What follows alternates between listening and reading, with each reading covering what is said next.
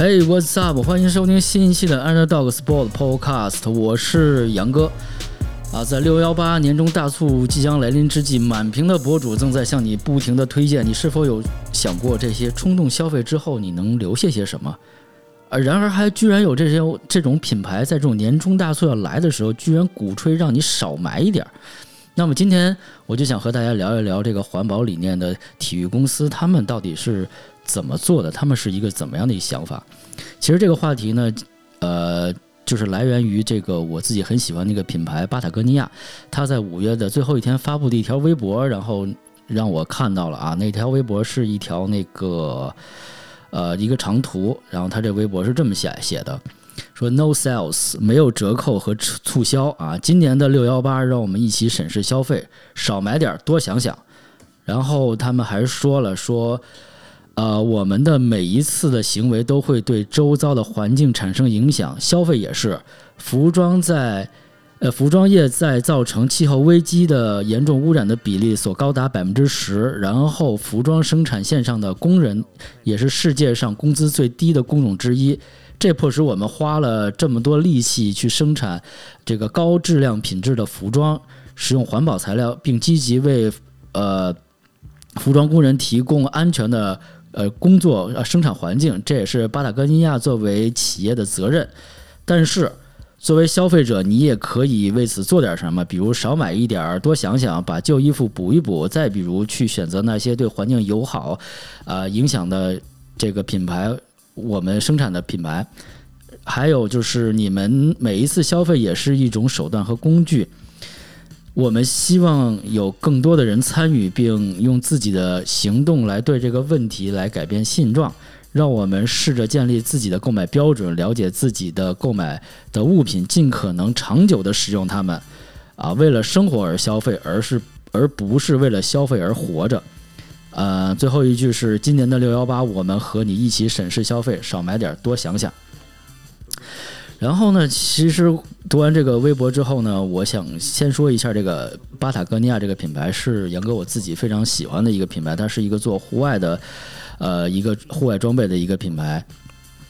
呃，而且呢，这期节目我要说明一点，是没有收到任何的这个厂牌的赞助和这个支持啊，包括我之后说的这些品牌也好，等等等等。而且我觉得，可能在我做完这期节目之后，也不大会能收到这些这类的品牌的一些支持和赞助啊，因为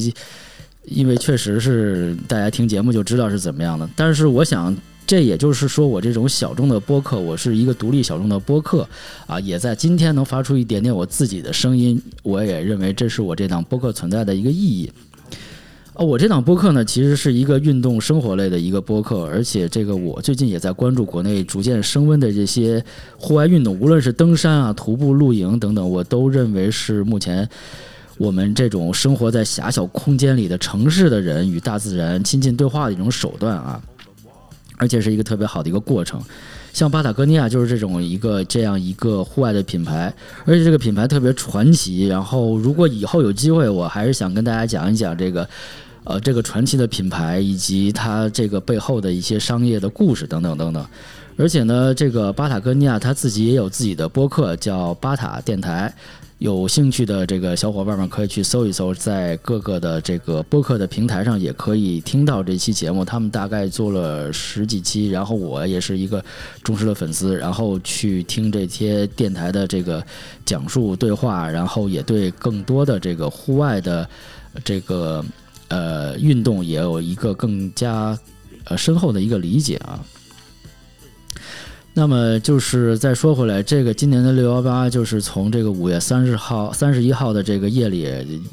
十一点、十二点，然后到六月一号就开始，已经就跟双十一一样啊，大家开始发呃那个交定金，然后这个抢券，然后凑单等等等等的。而且这个我们这这两天打开这个手机，然后除了这个三孩的信息，然后这个大象往北。迁移，然后就剩下就是各种让你买一买，然后各种的信息打开，就是感觉你不买真的是亏了。对，呃，我想在这里说的是，这些买不买呢，都是商家或者是故意营造的一种气氛啊。这个买不买呢，居还是这个选择权在你。然后，其实我也一样。然后，毕竟你我都是在这个商业裹挟的这个现实的情况中，也没法这个脱离出来。但是，反而像巴塔哥尼亚这样所谓的清流或者是佛系的品牌或者商家，让我看到了另外的一种精神。他们宣扬的是这种衣服老了你可以保养一下接着穿啊，裤子破了洞你可以再补一补，拉锁坏了可以换个新的啊，东西旧了擦一擦，呃，保养一下打一打，然后还可以接着用。这个就是突然让我想到杨哥我小时候的一种生活的场景啊。啊，我是出生在八零年，我是一个八零后啊。然后在八十年代、九十年代初期的时候，家里并不富裕，然后物质也没有那么丰富。然后我的妈妈总是那个缝缝补补，把我跟我哥哥的衣服就是处理的干净，让我们继续的去穿着。虽然我出生的年代已经是在计划生育的时期啊，但是这个我呢，毕竟还是。就是 因为这个爸爸妈妈做了很多牺牲和努力，我来到了这个世界上，跟现在这个三孩一样，大 父母还是需要做更多的努力才能生到第三个孩子。然后我就是从小就家里老二嘛，然后我从小就捡我哥哥穿的衣服，然后所以所谓的那些古着、vintage、oversize，我觉得对我来说都是不存在的，因为我从小就穿这样的服装，对吧？然后，但是现在看来就是非常时髦、非常这个有质感的一种表现，对吧？什么毛边儿做旧啊，缝补一下啊，做一个补丁啊，或者是一个什么水洗等等等等。但是小时候的衣服呢，或者是服装呢？真的是我们会修理它，会处理它。比如说拉锁坏了，我们去换一个裤子；洞破了个小洞或者一个裂口，呃，一个缝儿，我们就给它补一补，啊，钉个扣子等等，这都是非常非常正常的这种啊，而且是那种慈母手中线的那种画面，是真实而温馨的。真的，确实就是说到这儿，我突然脑子里有一个。画面真的是我妈妈小时候在帮我跟我哥哥缝衣服那种那个画面，而且我记得那个时候好像家里也是经常会停电，然后就是在那种蜡烛下面，然后缝这个衣服的那种感觉，我觉得特别有那种画面感。嗯，啊，好是。那个，我们回来啊，说这个，随着伴随着这个我这个岁月的成长呢，然后那些纯真和美好呢，其实已经渐渐的远去了。但是我呢，就是一味的是开始想，如随着这个自个儿也长大了，然后也工作了，也挣了钱，然后开始一味的购买和索取。我认为这个非常天经地义嘛，因为我挣钱，我花钱，我舒心，我高兴，对吧？但是我又发现了一个问题啊。我的多数的这个消费都是被动的，而不是主动的。我突然渐渐的，就这几年，我突然发现这么一个情况，而且导致我的结果呢，就是我自己的自主性、自由性的一个缺失，最终是呃这个丧失了我自己的一个创造力和动力，然后真真正正的沦为成一个工具人。为什么我会这么说呢？就是因为你很多时候，因为有时候就闲嘛、无聊嘛，因为就是打开各种的。某宝啊，某某某东啊，这种的软件，然后你就随便的逛嘛，闲逛嘛，然后突然看到这种，哎，你觉得合适的、性价比不错的，然后又喜欢的东西，然后就毫不犹豫的可能就去买了。而且我看过一个统计，很多这个下单都是在人睡觉之前，很多人可能在睡觉之前习惯性的看看手机新闻，然后逛一逛，然后购物软件等等的，然后很多人都是在睡觉之前，然后。去购买，然后那好像是说人的这个某一个这个精神的官能的一个状态吧，然后使大家可以去做出这样的一个非理性的或者一个冲动的一个一个消费，对。然后我成为工具人之后，我就觉得这事儿真的太可怕了，这。就是我之，我想我是很多东西，今因为家里家里的空间会越来越小，越来越小，然后我就在想，我每天跟这些东西栽在一起，我这些东西真的是我需要的吗？然后我为什么买？因为可能你买的时候一时爽，买完了之后你可能就是也是收包裹、开包裹的那一瞬间爽，之后可能就不是不是那么爽了，因为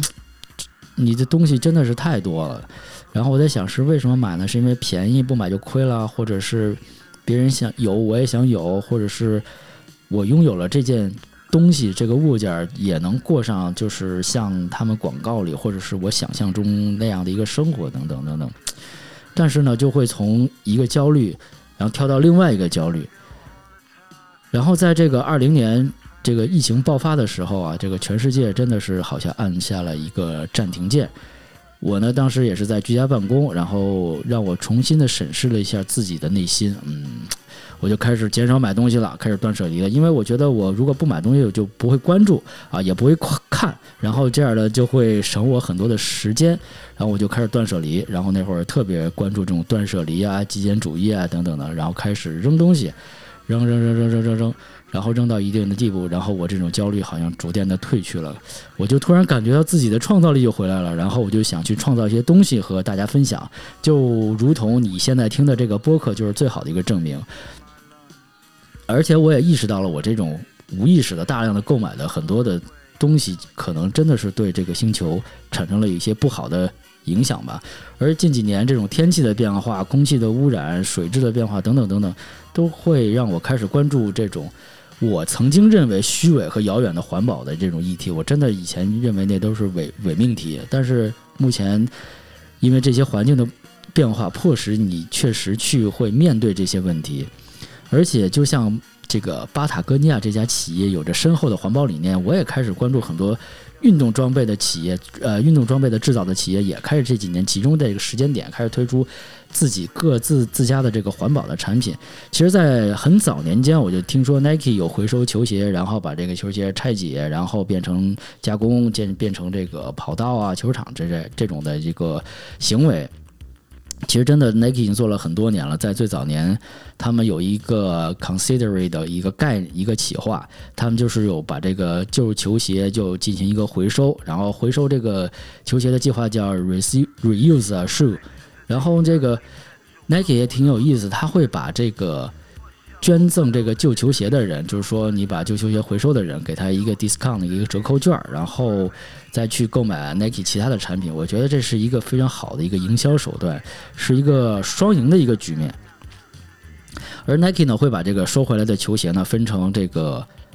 这个三个部分啊，就比如说是外底。分成一个部分，中底泡沫，然后以及鞋面鞋帮，然后分成三个部分之后呢，再送进研磨机进行研碎之后，再这个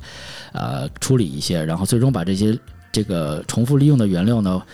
就是有一部分还会重新利用在球鞋身上，我后一会儿会提到。然后还有一相当一部分原料呢，就就作为这个运动设施的改造的场地，就说就跟我刚才说的是做成跑道啊，或者是修建足球场或者篮球场等等等等，就是回归大地，物尽其用的感觉。我觉得这个，因为我之前突然想到，我之前看到一看过一个电影，就是一条狗的一生，然后我现在就突然想到一双鞋的一生，就是它的。他的肉体，他的灵魂在不断的重复，然后利用，然后一一直不断的在造福人类。我觉得是挺有挺有意义的一件事情。呃，再说说其他的一些品牌，比如说像呃，这是 Nike 很早的做的这个一项的比较大的一个企划。然后近几年呢，一些品牌呢，他们也开始那个生产和制造自己的这种环保的这些产品。比如像阿迪达斯，然后在二零一五年的时候，他就和那个海洋的环保公益组织 Parallel for the Ocean，然后做合作，然后开发这个。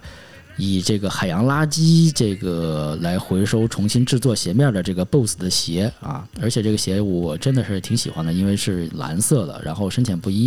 然后表达了对这个大海的向往和责任。大家也都看过很多海洋的纪录片，也知道现在海洋污染有很多的塑料垃圾等等，然后让鱼类都不能很好的生活，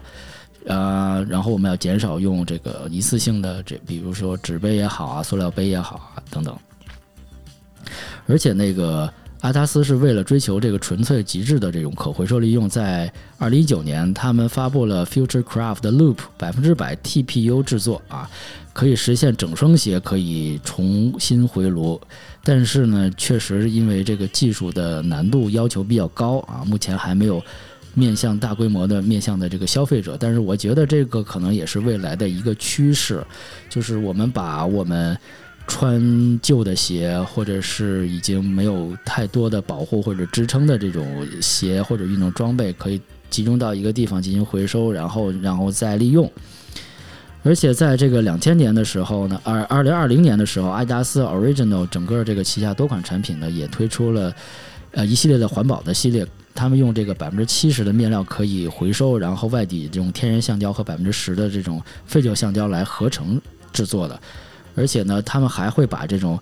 这个以前用的这种印错的鞋盒啊，或者是一些呃边角的材料啊进行再利用，然后随机进行一个裁切，然后打造出。这个每一个图案都是不一样的，这种全新的这个鞋盒，它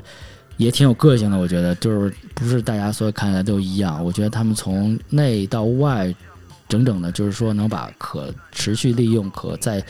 循环利用的这些产品或者是这个资源再都利用起来。再说回到 Nike 啊，在去年其实 Nike 呢也是打了这么一个概念，是这个。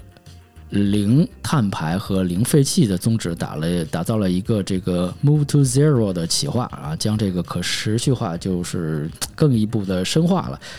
呃，大家不知道看没看过这个鞋这样，其实我真是特别喜欢这几款鞋。如果大家想看到更多的图片，可以去我的这个呃博客的地址，我会把这期这个。节目的内容以及相关的这些图片都放在上面，大家可以直接可以看到这些图片。首先，这个鞋我是真的特别喜欢，而且它这个所有的从鞋面到鞋底以及一些配件都是用百分之百的这个呃这个废旧的原材料在做的，然后就是可以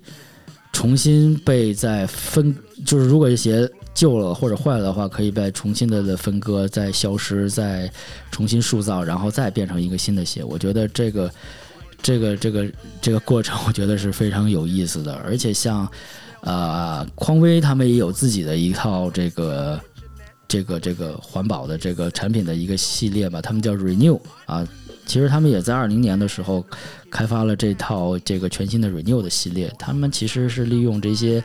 消费品以及工业的这个废料，比如说废的塑料啊、再生循环的织物啊，以及是这种再生的纺呃再生的纺棉帆布等等的，然后重新的制作了这个经典的这个 Chuck Taylor All Star 和 Chuck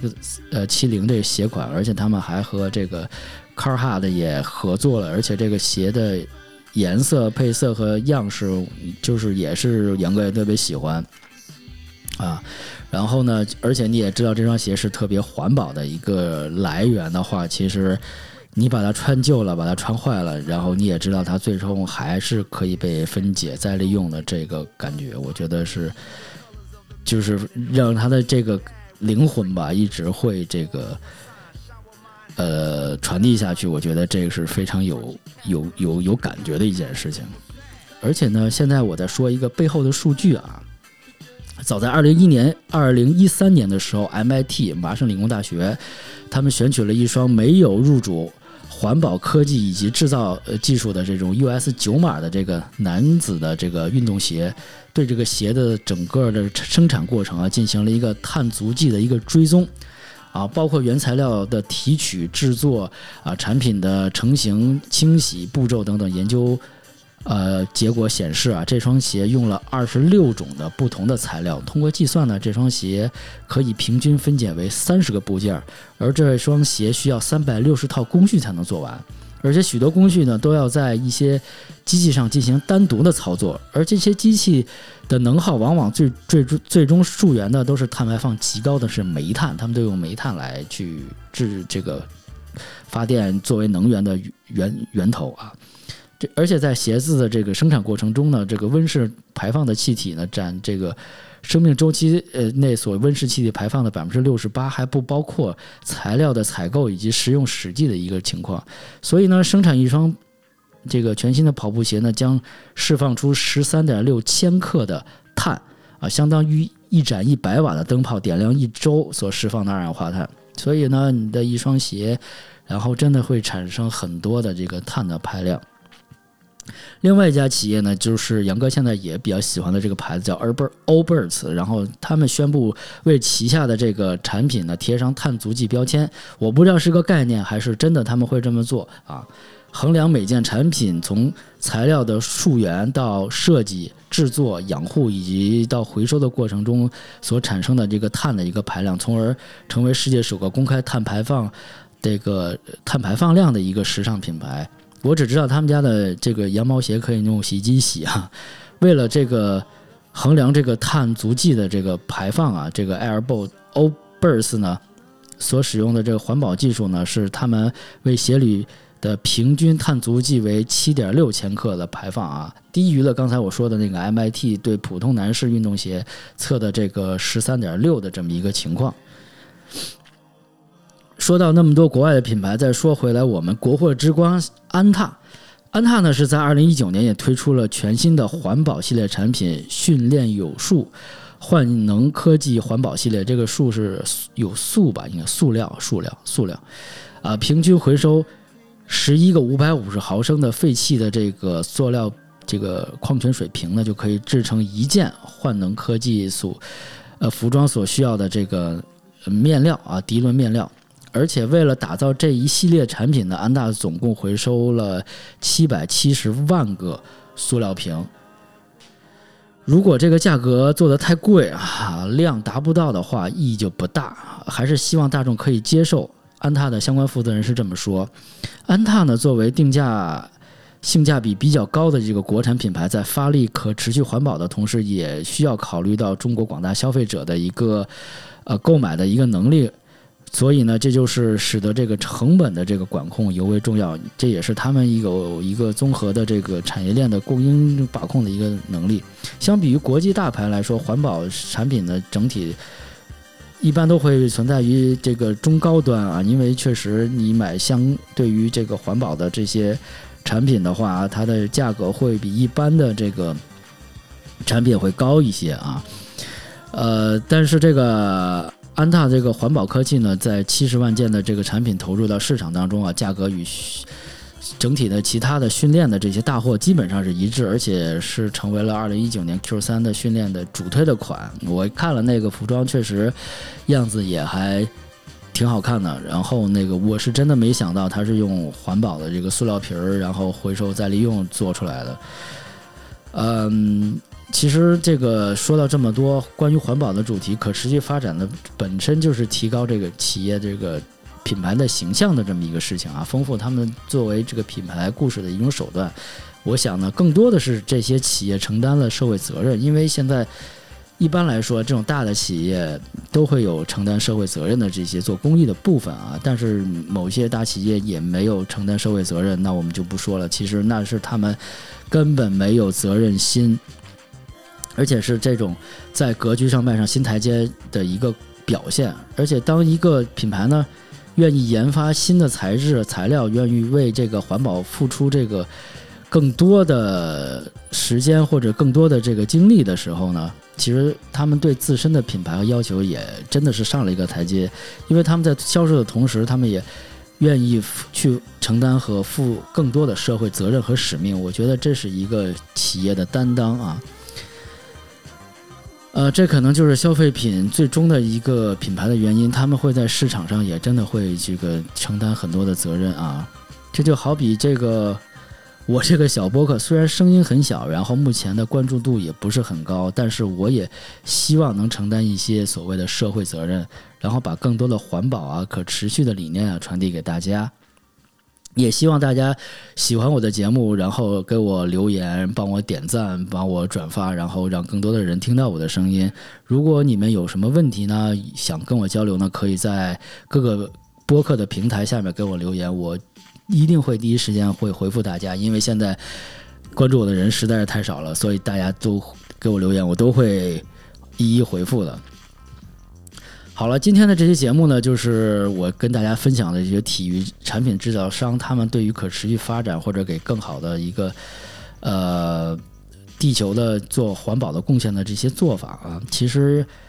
杨哥也是在想，我们在购买这些无论是快消品也好啊，这个运动服装、运动产品也好，我们真的要多一些思考，少一些冲动。啊，真的是在买之前，真的是想一想，我真的需要它吗？我必须要买到它吗？然后呢，下面我就再给大家介绍一些这个回收衣服的一些方式吧。比如像支付宝，它也可以回收衣服，然后还有一些，比如像一些二手的这些 APP。呃，但是我今天想说的是，也是杨哥特别喜欢的一个 A P P，叫多抓鱼啊。它本身是做一个二手书的一个交易回收的这么一个 A P P，但是现在它也开了二手服装的这个二手呃也也开了服装的这个回收的这么一个功能，然后里面有一些我们基本是比较流行和快销的一些品牌都在上面。大家可以根据品牌和这个不同的尺码或者等等的一些情况，然后去评估自己的衣服，他会给你一个定价，然后可以就把衣服收走。我觉得就是因为很多人现在买衣服嘛，可能最多穿个两三季，可能也有的衣服一季穿完，然后第二第二年就不会再穿了哈。然后家里的这些衣服也是堆积如山，也是要自己面临处理的一个问题。那么现在有这些好的公司也在帮我们去。呃，去解决这些问题，而且他们会把这些衣服收回来清洁，然后消毒，然后进行一个二次的一个售卖和利用，然后给到这些更需要的人。我觉得这也是一个很好的一个过程，而且是你把这种价值传递下去了。然后呢，我再给大家推荐两个环保纪录片。其实我记得是有一期节目我也推荐过。我就在这里再说一下，第一个是《渔业阴谋》，然后这是我之前也给大家安利过海洋主题的环保主题的这么一个节目，然后没看的小伙伴赶紧去看，然后你会对这个海洋的这一个污染和我们现在海洋的这个一个变化有一个根本上的改观。第二个呃纪录片叫《Kiss the Ground》，亲吻地面，其实是探索了一个。用低成本的方式来扭转气候变化的一个方式，然后来用土地来封存更多的二氧化碳等等。其实他们的观点也挺有独，也挺独到的。也希望大家去看一下这个节目，然后对呃大地真的是有所感激。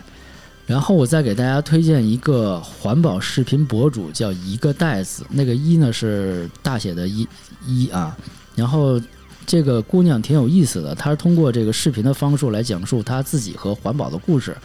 虽然那个她这个很多有一些像环保化妆术或者月经杯对杨哥来说真的不适用，但是她的环保理念真的是非常独特，而且是从生活看待这个，从她环保的这个生活这个角度去看待这个世界，是真的是非常呃不同的一个视角啊。然后最后最后啊，这个 one more thing。然后我这期的这个背景音乐用的是这个著名的乐队 Gorillaz 在十多年前发布的这张专辑《Plastic Beach》的这个塑料海滩的这张专辑。其实这张专辑背后也是有一些环保的故事，而且这张参与参与这张专辑的这些音乐家也非常的有名气。而且这张专辑就是十多年之后现在听依然是非常的好听啊！我也推荐给大家 Gorillaz 的。Plastic Beach。好，今天的节目就到了，就到这里。节目中所提到的任何企业和品牌都没有给我赞助啊，我没有跟他们发生各种利益，只是从我的角度去叙事他们的这些环保的理念，他们的这些社会的责任和价值。如果你喜欢我的节目，请点赞、转发。有任何想跟我说的，给我留言。我再和再和大家说一声：理性消费，热爱环境，善待地球。好，今天的节目就到这里，我们下次再见，拜拜。